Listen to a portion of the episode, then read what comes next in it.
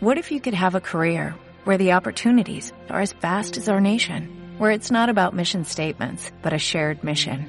At U.S. Customs and Border Protection, we go beyond to protect more than borders, from ship to shore, air to ground, cities to local communities. CBP agents and officers are keeping people safe. Join U.S. Customs and Border Protection and go beyond for something far greater than yourself. Learn more at cbp.gov/careers.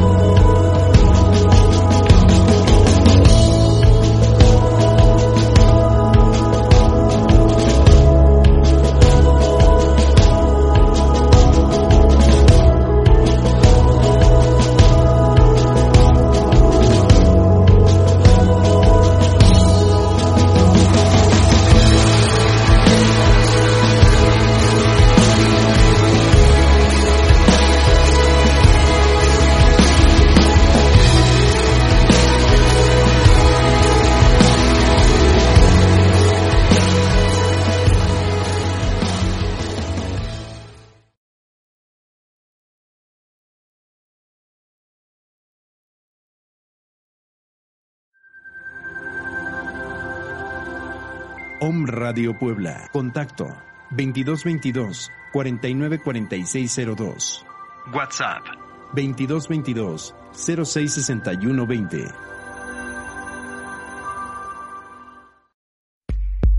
Fer Valverde y Om Radio presentan Para empezar 2.0.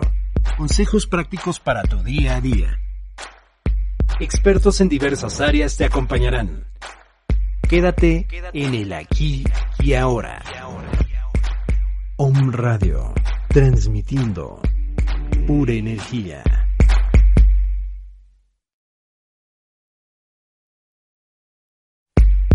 Hola, ¿qué tal? ¿Cómo están? Bienvenidos una vez más a esta emisión número 19 de Para Empezar 2.0 a través de la señal decodificada de unos y ceros de Facebook y lo que es Om Radio MX y también a través de nuestra página en internet www.omradio.com.mx. Yo soy Fer Valverde y me da muchísimo gusto estar con ustedes a cuadro y llevándoles este desfilar este carrusel de colaboradores que tenemos en este día. Y déjenme decirles que hoy estrenamos dos colaboradoras más en el programa para empezar. Así que quédense porque a lo largo del programa conocerán quiénes son. Y es precisamente que hoy lunes 19 de agosto. Transmitimos en vivo y en directo desde calle Citlaltepet, número 15, Colonia La Paz. Y no te preocupes si no puedes ver en estos momentos, si te llegó el enlace a través de WhatsApp, a través de las notificaciones de Facebook y no puedes vernos ahorita en vivo, nos puedes ver mm, alrededor de un par de horas después a través de YouTube, Spotify y Apple Podcast. Así que para todos ustedes, déjenme decirles que en este día, lunes 17 de agosto, el santoral católico dedica precisamente a San Eusebio Papa. ¿Quién, él es? ¿Quién es él? Bueno, él fue considerado mártir tras su destierro debido a sus ideales religiosos en la época del Imperio Romano.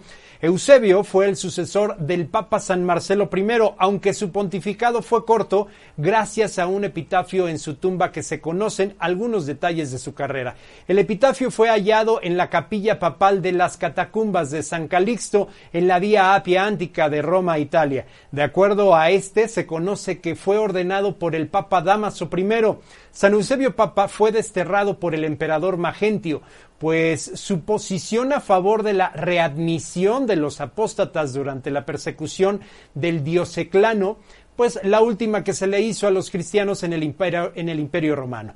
Se exilió entonces en Sicilia, donde al poco tiempo murió. Años más tarde su cuerpo fue trasladado a Roma y el Papa San Damaso le otorgó el título de mártir.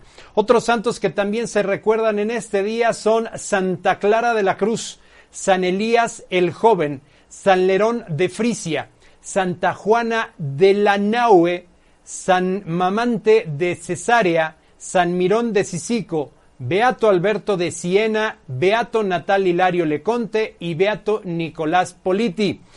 En este día felicitamos específicamente, tanto rollo con nuestro santoral, a Jacinto y a Isaac. Así que muchas felicidades a todos los que llevan por nombre Jacinto Isaac. Y si usted festeja en este día algo muy importante, pues muchísimas felicidades. ¿Qué vamos a tener el día de hoy? Bueno, déjame darte más o menos un avance. Eli Córdoba nos estará platicando acerca de las emociones. Fer Garcidueñas nos estará platicando acerca de la relación entre los hijos y la tecnología. El doctor Carlos Arroyo Curibreña nos platicará acerca del cáncer testicular. Marcelo Hernández, desde la Perla de la Sierra, nos platicará del libro El chico sobre la caja de madera. Y precisamente nuestras dos nuevas colaboradoras, que es precisamente la contador público Nidia Molot La Sosa, nos platicará acerca de la resiliencia. Y también la doctora Beatriz de la Rosa Espinosa de los Monteros, ella es ginecóloga y muchas otras especialidades, nos platicará acerca qué es lo que está sucediendo con la ginecología en tiempos de la pandemia. Y si nos da tiempo, por eso es que me voy de rápido, platicaremos en el tema de hoy con los niños de la, de la inmediatez y la poca tolerancia a la frustración. Sí, escuchaste bien. Los niños de la inmediatez y la poca tolerancia a la frustración. Ese será el contenido de la emisión número 19 de, Para empezar 2.0. Así que, mm, sin más preámbulo, vámonos directamente con Eli Córdoba y las emociones a través de Para empezar 2.0.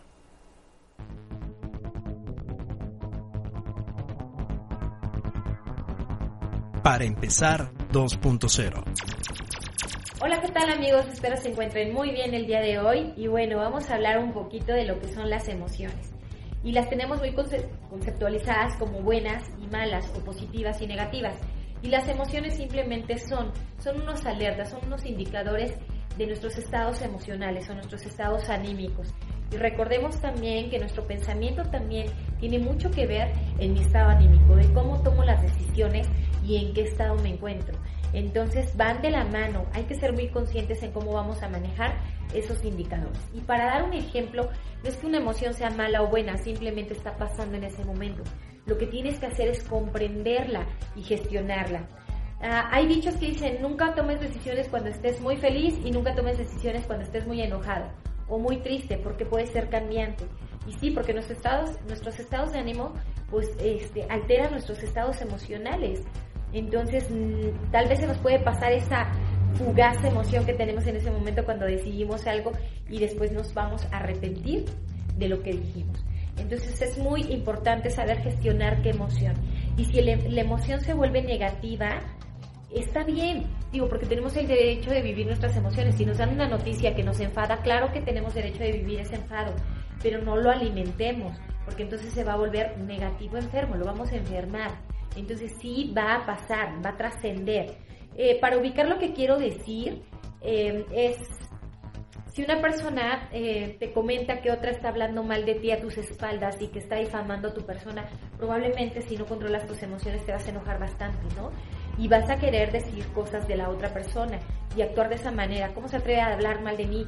Y ella o ha hecho esto, qué cambios, bla, bla, bla, bla, bla. Prestándote a eso, a retroalimentar ese, ese pequeño comentario, ¿no? Que no te va a llevar a nada bueno, al contrario, no te está sumando, te está restando y está enfermando tu pensamiento y tu estado anímico. Pero ¿qué pasaría que de alguna manera yo hago, eh, me detengo y digo, ok, me enfada? Claro que me enfada, a nadie nos gusta que hablen mal de nosotros, ¿no? ¿A quién le va a gustar? Y luego dices, viniendo de quien viene, por favor, ¿no? A veces decimos esas palabras. Entonces yo lo que te invito a hacer es tomarte un, respiro, no lo hagas tuyo, porque a final de cuentas recuerda que las personas que hablen o tengan, un, tengan algún concepto de ti es problema de ellos. Tú sabes cómo te manejas, tú sabes quién eres y tú sabes lo que haces. Entonces, darle valor a otras personas, eso enferma tu estado anímico en ese momento. Entonces, esa emoción negativa, eh, si tú la estás alimentando, va a hacer que generes pues toxinas en tu cuerpo, en tu organismo y cortisol, que te van a hacer daño. Sin embargo, si lo cortas, pues no va a pasar nada. Simplemente sí me es molesto, pero sabes que no me interesa quién te dice ese comentario o si me dijiste el nombre de la persona que dice su comentario de mi persona. La verdad, eh, pobre tiene mucho que trabajar en ella y lo corto, lo cancelo. Yo sé quién soy y no me interesa la opinión de otra persona, a menos que sea para retroalimentar mi imagen, para retroalimentar mi ser y que pueda sumarme a mi vida, ¿no? Que no sea con intención de enfado, de envidia o de ir hacia mí por, eh, por, este, por coraje, ¿no? Entonces, mientras tanto, no tengo por qué hacer caso. Ahí ya estás gestionando tu emoción. Claro que te enfadó, pero no la alimentaste, o sea, no la enfermaste, no se volvió negativa. Simplemente fue una alerta de que me estoy enojando porque esta persona habló mal de mí. Pero ahí qué haces? Analizar si vale la pena el enojo, darle importancia a ese tipo de personas, ver qué información dice de ti, por qué la está diciendo y ver si vale la pena ponerte en un estado de ánimo pues triste, de malas y tal vez hasta lo sueltes y sientas pena por aquella persona, ¿no? Porque acuérdense que nadie da lo que no tiene. Y eso es hablando de una emoción negativa, para que me, me vayan comprendiendo. También puede ser de una separación. Una separación de pareja siempre es, duro, ¿no? Es difícil porque los apegos son muy fuertes hacia la soledad, miedo a la soledad. Puede ser también muchos miedos a la soledad, como bien lo dije, eh, puede ser miedo a enfrentarte tú sola a la vida, a, este, a que te sientas inútil, a que te sientas reemplazada, muchos, muchas cosas, pueden ser muchos factores. Entonces ahí tienes que vivir un proceso, te están indicando tus emociones, eh, que no estás aceptando lo que está pasando en tiempo presente y que tienes que trabajar en ello. Y esas emociones, como son más intensas y si tú no las puedes trabajar, pues te invitan a que vayas a ver un especialista, a que vayas a ver una psicóloga, una terapeuta, que te pueda ayudar en ese proceso de desapegarte hacia la persona en la que estás. Entonces te está indicando que estás mal y que tienes que atenderte. Y si tienes excesos de ansiedad, te está diciendo algo, te está anunciando, te está alertando. Entonces, eso es lo que deberías de hacer. Esos son alertas emocionales. Trascienden cuando tú que en depresión, por ejemplo, en una separación. Cuando que en depresión, cuando no quieres ver a nadie, cuando dejas de comer, cuando ya estás enfermando a tu cuerpo. Entonces te está alertando simplemente. ¿Para qué? Para que comprendas, para que gestiones. A final de cuentas, lo que no comprendemos nos hace daño. De verdad que la comprensión es muy importante en cada situación y cada faceta de nuestra vida que nos pasan, buenas o malas. Y siempre fijarse para aprender, para dar un paso adelante, ¿no? Y de igual manera pasan en los estados anímicos mm, con euforia, porque estás contenta, pero cuando tomas decisiones en ese momento probablemente no las cumplas probablemente no estabas consciente del peso que tenía tu decisión y se va a volver, se va a volver enfermo cuando tienes un pensamiento pues positivo sin fundamento, ¿no? Que todo, sí, sí, sí, está bien todo esto que me pasa y no estás escuchando esas alertas que tienes, ¿no? Entonces, no sé si queda clara esta parte de por qué es tan importante gestionar las emociones que tenemos para tomar decisiones asertivas y corregir también nuestra mente, corregir esta mente tan brillante que tenemos y que nos ayuda mucho a decirle, a ver, no, no demos pie a esto, no por aquello. Y ahorita tengo que reconocer e identificar que tengo un estado emocional alterado. Entonces me calmo, respiro y tomo decisión, gestiono. Y si no lo puedo hacer sola, entonces voy a buscar ayuda. ¿Ok? Y bueno, espero que estos pequeñas, perdón, pequeños minutos eh, les hayan sido de ayuda esta información que les estoy comentando. Y bueno, los dejo con Fer Valverde y que sigan teniendo una tarde excelente.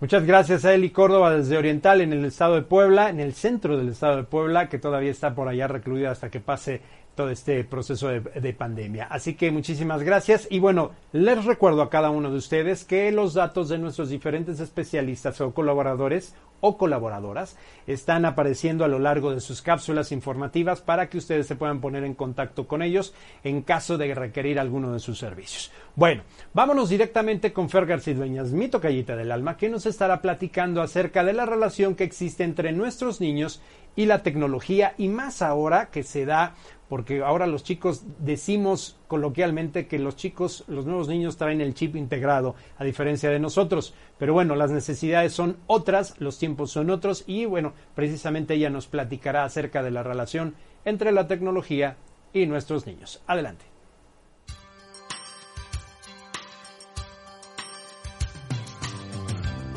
Para empezar 2.0. Hola, muy buenas tardes a todos, espero que se encuentren muy bien. Bienvenidos a una nueva cápsula. Y bueno, el tema que, que les traje preparado para hoy es referente a la tecnología y los niños. Específicamente cómo es que los niños están relacionando con la tecnología. Y cuando hablamos de tecnología nos referimos también a los gadgets. Son esos artefactos o estas eh, herramientas que ocupamos para poder acercarnos a la tecnología. Entonces podemos pensarlo desde videojuegos, computadora, tablets, celulares, todos estos artefactos que nos ayudan a acercarnos o a tener acceso a alguna información. Entonces, un poco eh, lo que hace la tecnología es, eh, en cierto modo, ayudar que eh, sea más rápido y más eficaz o eficiente las tareas que tenemos nosotros como seres humanos. Entonces hay una inmediatez de por medio. Y estamos hablando entonces que los niños aprenden a que se puede acceder muy rápido a cualquier cosa que se les ocurra. ¿no? Esto es, por ejemplo, si tengo una pregunta, ya voy al celular, ya voy a la tablet y pregunto y entonces hay un dispositivo que me responde automáticamente. Eso crea una ilusión, la ilusión de que hay una interacción o una comunicación con algo, con, mediante un aparato, porque también es importante pensar que las redes sociales están presentes. Entonces yo hago una pregunta y hay un alguien que no sé quién es que me contesta esa pregunta eh, o que interactúa conmigo referente a una idea o alguna situación que yo esté pensando. Entonces a eso llamamos una ilusión de interacción. Entonces pareciera que el niño no necesita más allá que eso. Y también tenemos que tener en cuenta que ahora nuestros niños agarran el celular y saben inmediatamente qué picar, dónde picar, ¿no? o en qué sitios poder buscar o acceder para jugar, para preguntar, el Facebook, Instagram, cualquier cosa que, ellos sepan que existe en ese dispositivo y bueno, lo ocupan para, para acercarse a otro sin saber incluso quién es el otro que está del otro lado de la pantalla. Esa es una primera parte. Entonces, creo que es importante que, que empecemos a pensar en esta ilusión para que podamos eh, crear formas diferentes para que este chiquito interaccione, no mediante un dispositivo, sino en otras situaciones como clases especiales, y cuando digo especiales me refiero a deportes, música, arte, cualquier cosa que le permite interactuar de forma eh, real, ¿no? Y digo real en un sentido de poder ver a la persona, poder tocarla, poder escucharla, que nos escuchen, esa es una realidad y ayuda obviamente a estos elementos que la tecnología no nos puede brindar mediante un dispositivo. Esa es una primera parte que yo les quería comentar. Ahora, ¿qué pasa con la tecnología y por qué se vuelve tan adictiva? Que creo que también es un tema que se ha nombrado mucho en los últimos años o incluso en la última década, en donde los chiquitos desde una edad muy temprana empiezan a, a ser adictos y no pueden dejar los videojuegos o los adolescentes no pueden dejar las redes sociales y eso tiene mucho que ver en el hecho de que están sobreestimulados. Si nos ponemos a pensar en qué ofrece un videojuego o qué ofrece una red social, podemos pensarlo de la siguiente manera. En un videojuego ya está una historia dada, ya están misiones, están niveles, están situaciones que tengo que resolver y tengo un personaje. Y ese personaje ya tiene características específicas, fuerza, velocidad, carisma, no sé, muchas situaciones que se presentan. Además de eso, lo estoy viendo, no es algo que puedo ver. Además, lo estoy escuchando. ¿Por qué? Porque todo el tiempo hay una música constante cuando estamos jugando un videojuego. Y cuando pasamos de nivel cambia de música, pero vuelve a estar constante todo el tiempo. Y también hay una estimulación corporal, podríamos decirlo. ¿Por qué? Porque estamos con el control o el joystick que se le llama, moviendo los dedos, las manos o incluso el cuerpo. Entonces hay una sobreestimulación de todo. ¿Cómo yo le voy a decir a un chiquito que deje esto y que salga a jugar con una pelota? Cuando la pelota no me brinda todos estos elementos que un videojuego sí. Entonces eso es muy importante. También viene la parte de las redes sociales. También es un sobreestímulo. Lo estoy viendo, estoy escuchando, hay videos, hay fotografías, puedo poner una pregunta, una idea e inmediatamente alguien puede responderme. Puede estar a favor o puede estar en contra de mi idea, pero hay alguien ahí que está sosteniendo aquello que yo pregunté, aquello que yo vi, aquello que yo compartí. Entonces, no tienen que esperar nada. Es algo que pues todo mundo pareciera está contento, no tener que esperar. Es por eso que la tolerancia a la frustración ha disminuido muchísimo y la, la intolerancia al aburrimiento también es parte de esta sobreestimulación. Los niños no quieren aburrirse, quieren tener todo lleno, desde el estímulo visual, auditivo, de sensaciones. Pero algo que también pasa referente a, los videojuegos, a las redes sociales, es que se llenan de muchas cosas, de muchas emociones a través del juego, en este caso si me pongo a matar zombies, una carrera de coches donde puedo atropellar a gente y no pasa nada. O donde me muero y vuelvo a revivir y vuelvo a hacer el juego y no pasa nada, cuando en la realidad pues no es así, una. Y en redes sociales, bueno, lo mismo, ¿no? Siempre hay alguien que me puede estar respondiendo constantemente esta, estas situaciones. Ahora, también eh, algo que, que quiero mencionarles respecto a esto es el hecho de que cuando se llenan de todas estas emociones, muchas de esas emociones no se entienden, no, no hay un recurso simbólico que nos permita entenderlo. Y un poquito quiero explicarles esta parte de a qué me refiero con recursos simbólicos. Y un ejemplo que se me hace muy, muy fácil para entender es que los niños cuando son pequeños preguntan constantemente, ¿cierto? Entonces si un niño llega conmigo y me pregunta, oye Fer, eh, ¿por qué el sol se va o se mete en la noche?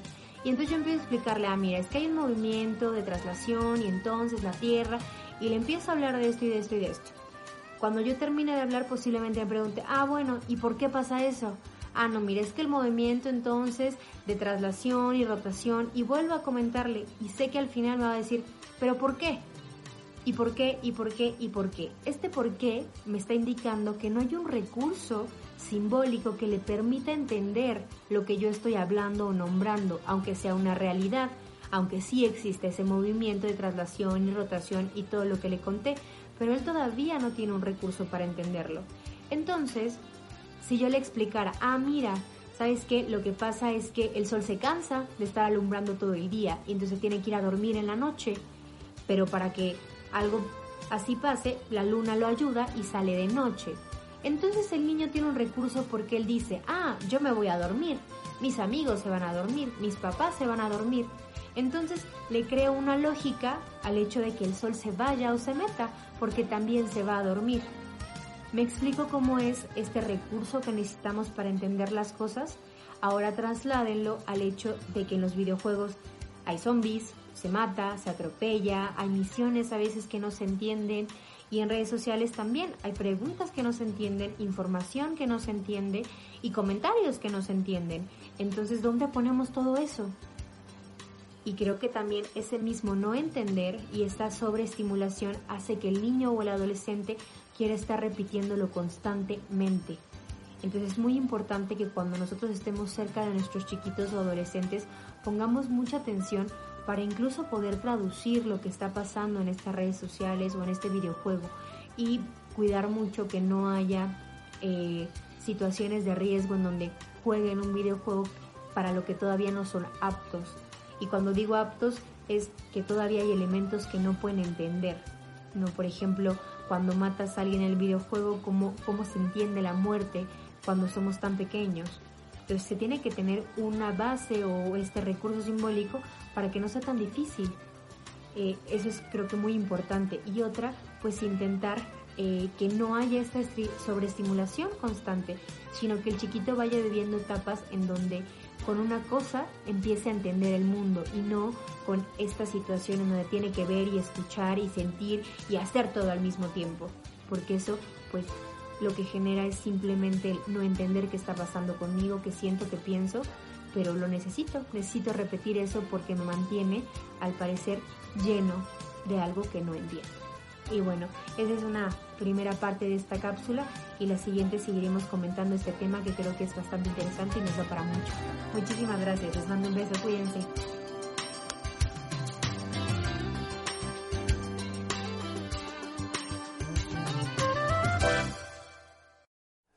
Muchas gracias a mi tocallita Fergar Cidueñas, nuestra psicoanalista de cabecera de Para Empezar 2.0.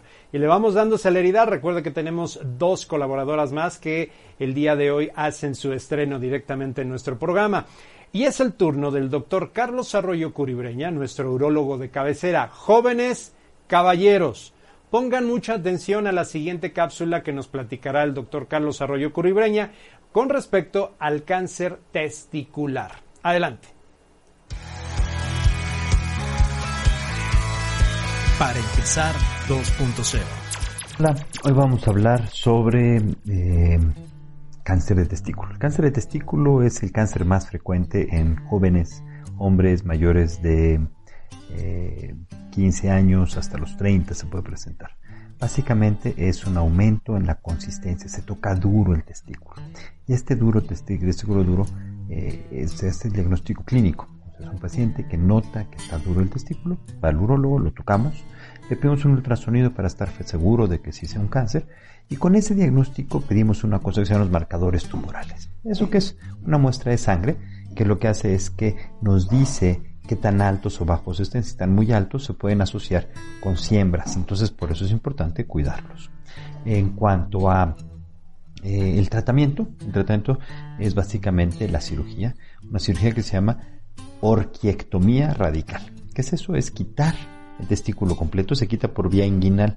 No se puede quitar más abajo porque eh, si se quita a nivel de la bolsa del escroto, esto puede provocar que cambie la siembra. ¿Qué pasa con el cáncer de testículo? Es un cáncer frecuente eh, en jóvenes, no tan frecuente, pero eh, sí, sí se asocia a, muy buena sobrevida. Les va muy bien en general.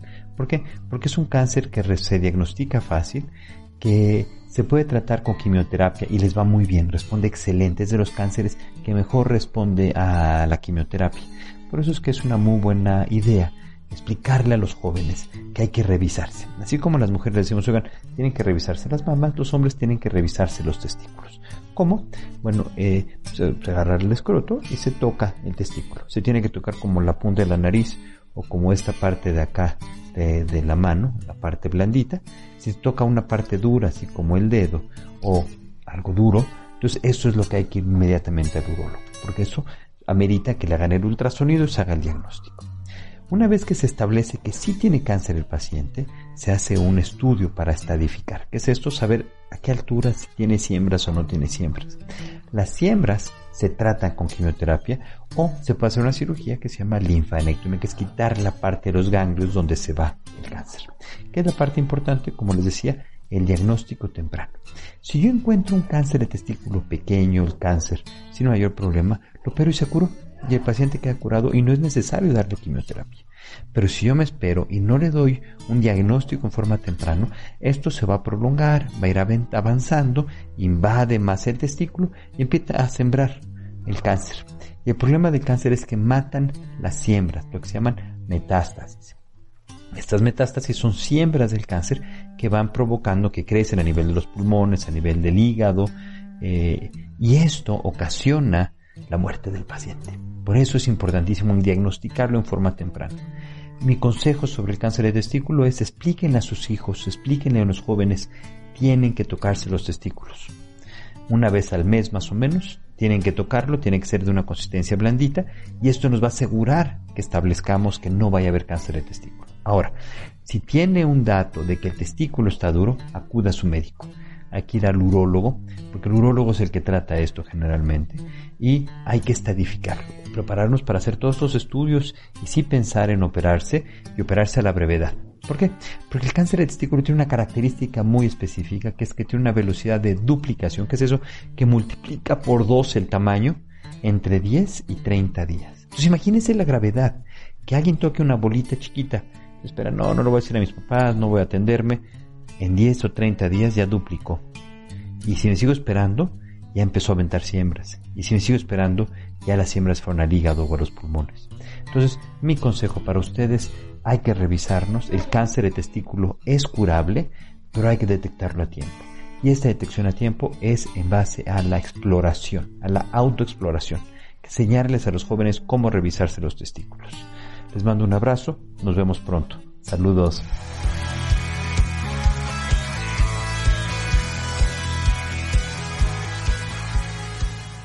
Indudablemente el cáncer testicular es un problema que nos atañe a todos los varones, así que pongan mucha atención y bueno, en caso de tener algunas características como las que ya mencionó el doctor Carlos Arroyo Curibreña, favor de asistir directamente con su urólogo o, o la atención médica que ustedes necesiten. Nos vamos directamente hasta la Perla de la Sierra en Teciutlán, Puebla, la bella Teciutlán, con Marcelo Hernández, que nos estará platicando de un libro más acerca de esta nueva secuencia que va a estar manejando a lo largo de todo este tiempo y más bien a lo largo de su trayectoria con, con nosotros en Para Empezar, y es precisamente El chico sobre la caja de madera. Vámonos directamente con Marcelo Hernández.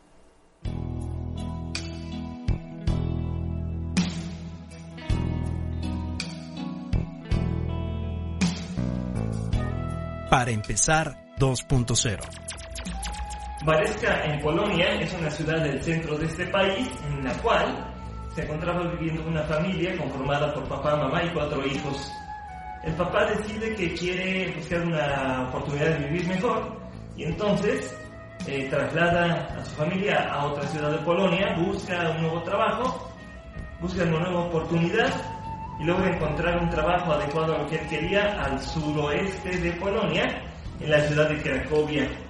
Y aquí es donde inicia nuestra historia, que está ubicada a finales de los años 30 y que se llama El chico sobre la caja de madera.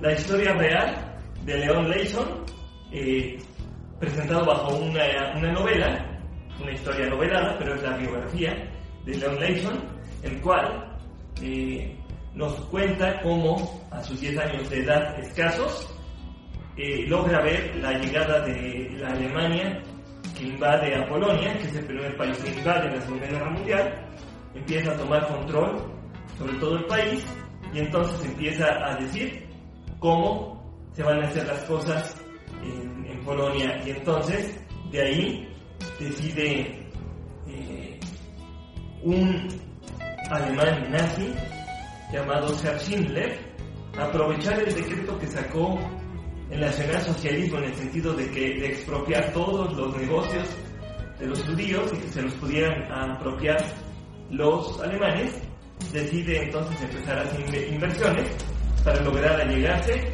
de los bienes de los judíos que fueron decomisados.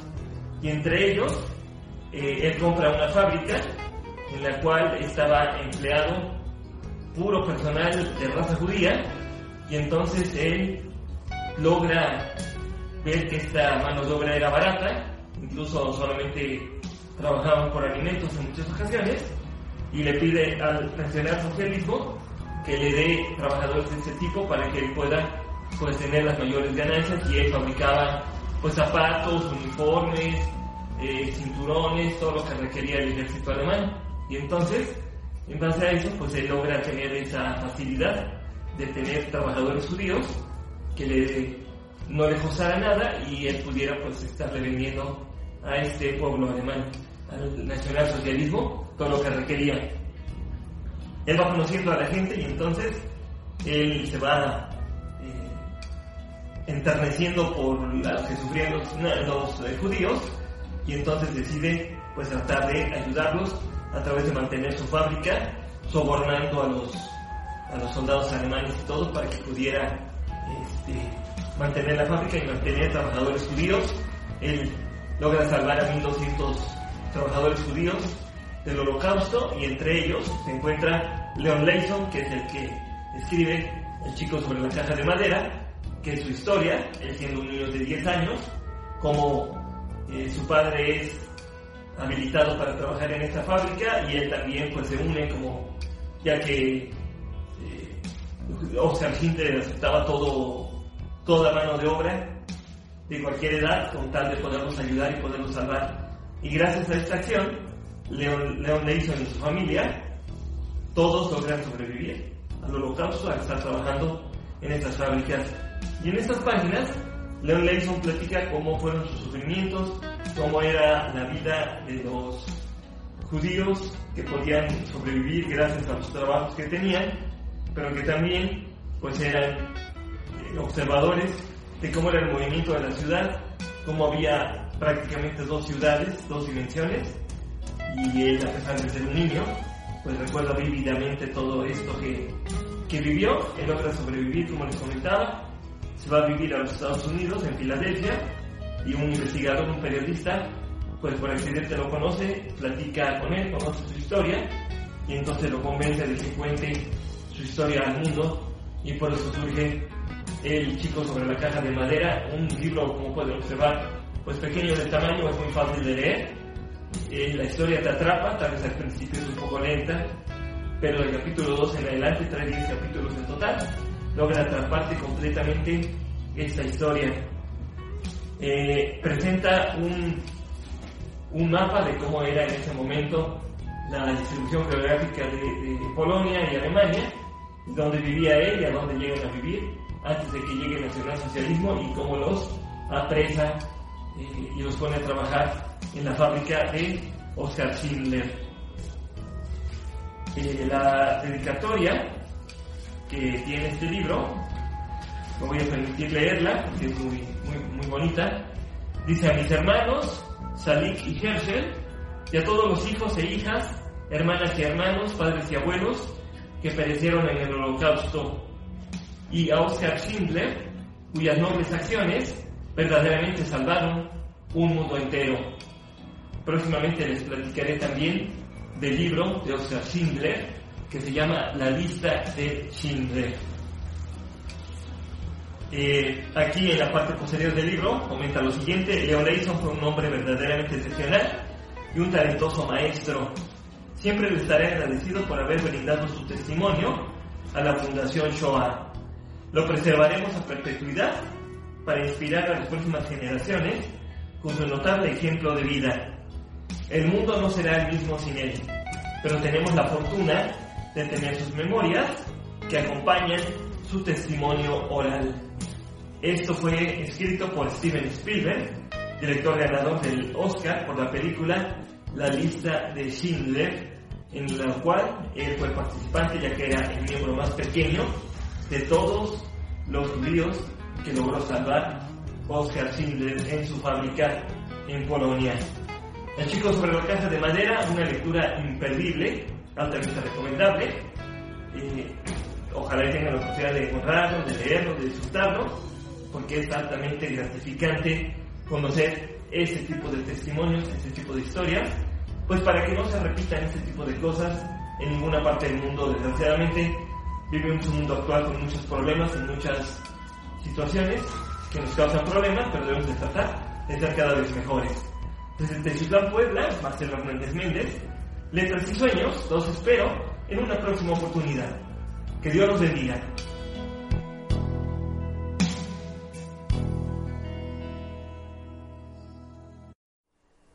Le agradecemos infinitamente a mi buen Marcelo desde la Perla de la Sierra este interesante libro. Vamos a esperar la siguiente semana para saber qué otra nueva historia de esa época del holocausto a nivel mundial nos tiene preparada. Mientras tanto, les agradecemos a cada uno que se conecta a esta transmisión a través de Face Live o a través de www.radio.com.mx. La maestra Perla Monsiváis, un abrazo maestra, acaba de pasar su, su cumpleaños, es momento de felicitarla, a ver cuándo se, se deja usted este se deja usted apapachar a Mónica Figueroa, Nidia Molotla, también a través de nuestras conexiones en Facebook, a de Córdoba hasta Oriental y también a la maestra Gaby. Gaby, maestra, un gusto saberte que estás ahí en línea. Muchísimas gracias por compartir y, ver nuestra transmisión en línea. Y bueno, es momento de estrenar a nuestras dos nuevas colaboradoras. Y es el turno, primero que nada, de Nidia Molotla Sosa. Ella es contador público y nos va a platicar acerca de la resiliencia. Creo que es una característica y una habilidad que muchos mexicanos tenemos en cualquier época del año y sobre todo a través de todo este tiempo. Así que, ¿qué es la resiliencia? Resiliencia bueno, Nidia Molotla nos practicará y bienvenida Nidia hasta Orizaba, Veracruz. Adelante.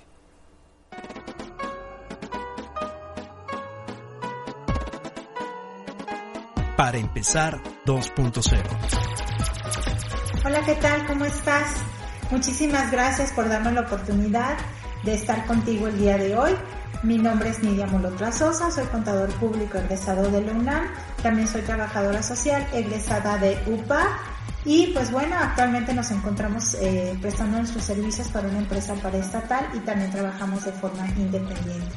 El día de hoy quisiera abordar contigo muchísimas cosas, muchísimas. Y pues bueno, tenemos muy poquito tiempo y quisiera decirte que vamos a hablar el día de hoy eh, sobre la resiliencia. ¿Qué es la resiliencia?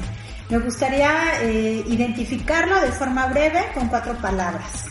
Oportunidad, fortaleza, mm, brincar, podríamos llamarlo también así, y superación. Bueno, mira, esta palabra eh, podemos eh, abarcarla o abordarla en diferentes áreas de nuestra vida, quizás en el área personal, en el área familiar, en el área social, en el área económica, en el área administrativa, en el área biológica, wow, en infinidades de áreas. Pero el día de hoy quisiera darle un enfoque a nuestra área financiera. Quisiera empezar mencionando entonces sobre un autor que se llama Lawrence, Lawrence Gitman, el cual menciona que el administrar nuestras finanzas es un arte y es una ciencia, el poder manejar nuestro dinero de la manera más noble. ¿Y cómo vamos a ir logrando esto? Fíjate que eh, es importante el que tengamos una, un propósito, que en esta semana que vamos iniciando y que me estás dando la oportunidad de iniciar estas charlas contigo, podamos comprometernos y decir, ¿sabes qué? Voy a dedicarle de forma personal a mis finanzas, que es lo que me va a ayudar a tener una mejor calidad de vida, ¿verdad? Analizando eh, qué, qué tengo y qué es lo que debo. Bueno, pues el día de hoy vamos a hacerlo de una manera bien sencilla. Te invito a que nos comprometamos a hacerlo.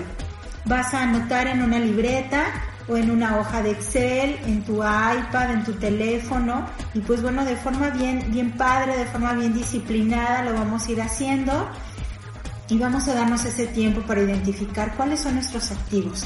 Un activo es todo aquello que me pertenece y que es mío, en este caso puede ser desde mi efectivo, mi chequera, mis cuentas en el banco, mis propiedades, mis coches, mis casas, mis terrenos, todo aquello que tenemos. Una vez que lo tenemos ya identificado, vamos a poner el importe de cada uno de ellos y posteriormente también vamos a identificar cuáles son mis pasivos. Todos aquellos compromisos que yo tengo, quizás préstamos, deudas pendientes por liquidar. Una vez que nos hemos dedicado el tiempo y que nos estamos educando a hacerlo poco a poco, pues bueno, entonces vamos a tener un saldo de mi activo y un saldo de mi pasivo.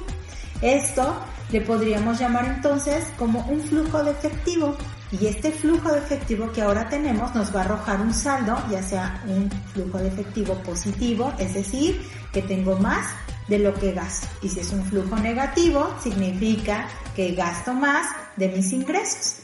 Bueno, pues entonces no te preocupes. Qué padre sería que me dijeras, ¿qué crees, Nidia? Que esta semana hice el compromiso que teníamos y pues le dediqué una hora a mis finanzas. Un tiempo. Ahorita quizás muchos tengamos el tiempo de hacerlo y, y lo veamos así como un compromiso. No te preocupes, si tienes positivo, me encantaría que lo compartieras y que me dijeras cómo le haces, que nos pasaras esos tips para nosotros irlos considerando. Y si lo tienes negativo, no te preocupes. Ya quedamos que la resiliencia es eso, brincar, superar, ver todo esto, esta situación adversa como una oportunidad. Y esto lo vamos a ir viendo poco a poco. Te doy las gracias por este tiempo que me das y quiero dejarte una frase esta semana para que todos la analicemos y hagamos conciencia y de verdad nos eduquemos poco a poco sobre este arte y esta ciencia de llevar de una forma equilibrada y sana nuestras finanzas.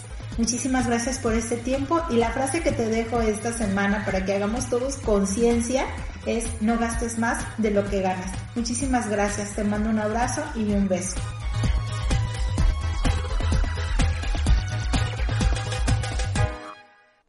Muchísimas gracias a Nidia Molotla Sosa, contador público. Me da muchísimo gusto darte la bienvenida así eh, a ti como a todos mis colaboradores en su primera participación. Ella fue compañera de un servidor en la secundaria ya en aquellos tiempos en la Ciudad de México, 1985. Así que creo que es Orizaba o Córdoba. Bueno, ya si no me corregirás. Un abrazo, este, estimadísima Nidia, y gracias por participar y ser parte de este equipo de colaboradores. Y vámonos directamente con nuestro segundo estreno de colaboradores. Y es precisamente la doctora Beatriz de la Rosa Espinosa de los Monteros. Ella es ginecóloga y nos estará platicando acerca de la ginecología en tiempos de pandemia, qué es lo que se está viviendo. Y bueno, mucha atención, damitas.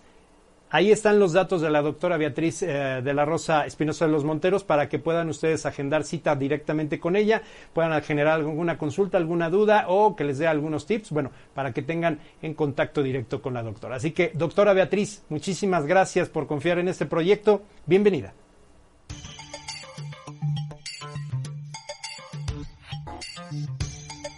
Para empezar 2.0. Hola, ¿qué tal? Buenas tardes a todo el auditorio. Soy la doctora Beatriz de la Rosa Espinosa de los Monteros. Soy médico ginecólogo, ginecobstetra, eh, dedicada a la medicina estética, dedicada a la menopausia de origen natural, eh, dedicada a la colposcopía y al cáncer ginecológico. Soy sexóloga y bueno, eh, agradezco mucho la invitación eh, a participar en estas cápsulas informativas que van a ser de mucho apoyo y de mucha ayuda para todo el auditorio que nos ve. Eh, esta plática la quise eh, titular ¿Qué pasa o qué ha pasado con la ginecología en estos tiempos del COVID? En estos tiempos de pandemia. Y yo siempre he pensado que el ser humano es un ser integral, es un ser que así como está preocupado o está alterado por procesos respiratorios, que estamos todos muy alarmados por este COVID que está entrando en, los pulmones, ¿qué ha pasado con, los, con todos los procesos ginecológicos? Y les quiero decir que lo primero que tengo que decirles, y lo primero que tengo que mencionarles es que los procesos de angustia y depresión han aumentado. ¿Esto tiene que ver con los procesos hormonales? Sí. Todas las menopausias han tenido que recibir tratamientos en donde vamos adecuando mayores dosis para evitar procesos de, o trastornos de ansiedad y depresión. Estamos pasando por una época donde todos estuvimos confinados, hoy se está levantando, en estos días estamos levantando el del confinamiento, estamos miedosos porque nuestros familiares se infecten, porque nosotros mismos al salir a trabajar y a buscar el pan de cada día nos infectemos y esto ha afectado a otras especialidades. Definitivamente las embarazadas han tenido que guardarse en casa, han tenido que ir solamente a sus ultrasonidos, está alterado todo lo que está sucediendo en los hospitales, estamos atendiendo cesáreas, partos o urgencias eh, ginecológicas de forma muy, muy eh, diferente. Estamos teniendo que hacer pruebas de tomografías computacionales antes de entrar al, al, quirófano, estamos haciendo pruebas de COVID antes de entrar al quirófano para la seguridad de todos, eh, pero también pues todo el mundo está asustado, ¿no? Y entonces esto, esto ha generado procesos de estrés que han bajado las defensas. Yo te invito a que trabajes con el miedo, eh, no te conectes con una serie de noticias y con las gráficas de los aumentos, haz tu vida normal, sigue cuidándote, sigue usando el cubrebocas, es muy importante que no porque se haya levantado el confinamiento eh, estemos listos para que ya no haya infecciones, las infecciones por COVID están, están a la orden del día, existen en todos los hospitales, estamos llenos los hospitales eh, eh, de, de, gente que está infectada por COVID, pero esto no quiere decir que otros procesos deben de ser cuidados como los procesos emocionales. Eh, los procesos menopáusicos, los procesos en donde las chicas están teniendo que adecuar sus niveles hormonales porque el mismo periodo está movido gracias a este tiempo, a, este, a estos momentos de tanta intranquilidad. Yo invito a la población a subir sus defensas, a que estemos comiendo sano, viviendo sano, regresemos a hacer ejercicio, vivamos al aire libre y no nos conectemos con el miedo. El COVID nos ha afectado a todos, y mucho a los ginecólogos. Un abrazo y nos vemos en la próxima cápsula informativa. Hasta luego.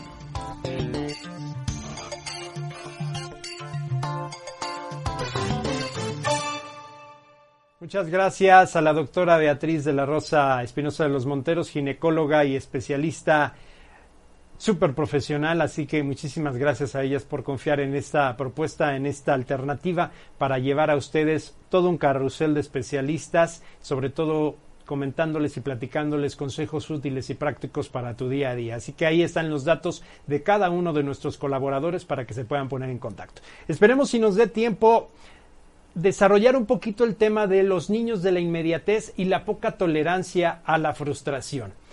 En general, los niños de esta época están acostumbrados a resolver todo con un clic o un cambio de pantalla. No terminan de pedir algo que lo tienen al alcance de la mano. Padres que trabajan tiempo completo y en el afán de cubrir su ausencia les facilitan todo. Esto para que no se frustren los pequeñines.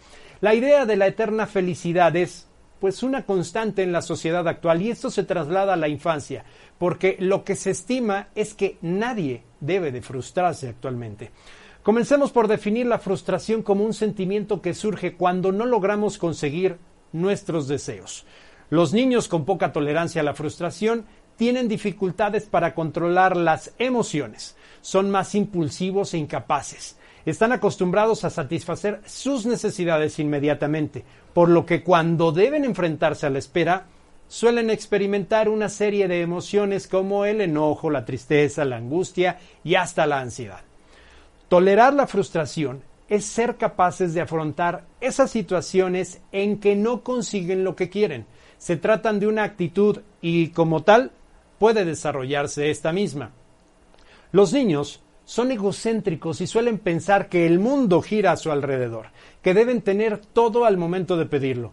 Esto es porque no tienen desarrollado el concepto de tiempo y de la otredad, y es entonces cuando hay que empezar a enseñarles a tolerar la frustración. Si los adultos siempre les damos todo aquello que piden, no aprenderán a tolerar el malestar que provoca la frustración y hacer frente a las situaciones adversas. Por lo tanto, a manejar y tolerar la frustración se aprende desde pequeño y depende en medida de lo que hagamos nosotros los adultos. Por eso, es fundamental tener claro que la frustración es un mal necesario y que deben aprender a gestionarlo. Si no logran este aprendizaje, serán adolescentes y adultos que cuando no consigan algún objetivo, no lograrán superar la angustia y esto suele llevarlos a tomar decisiones equivocadas. Intentar complacer siempre a los niños para evitar que, se sientan, que no se sientan frustrados no, favorece su desarrollo integral como persona, por lo que no serán capaces de superar las dificultades cotidianas a los que como adultos debemos enfrentarnos en los diferentes ámbitos de la vida, desde un examen hasta la búsqueda de un trabajo o los conflictos amorosos propios de la adolescencia y también de la mayoría de los adultos. ¿Cómo podemos ayudarlos entonces? Es la pregunta. Los límites son claros, son fundamentales, es un no a tiempo y es necesario. Enseñarles a gestionar los berrinches, llevándolos a la calma, pero sin ceder ante ellos. Ayudarles a diferenciar entre deseos y necesidad y que no siempre es posible tener todo lo que deseamos. Es fundamental, como adultos, dar el ejemplo y tener una actitud positiva a la hora de enfrentar situaciones difíciles.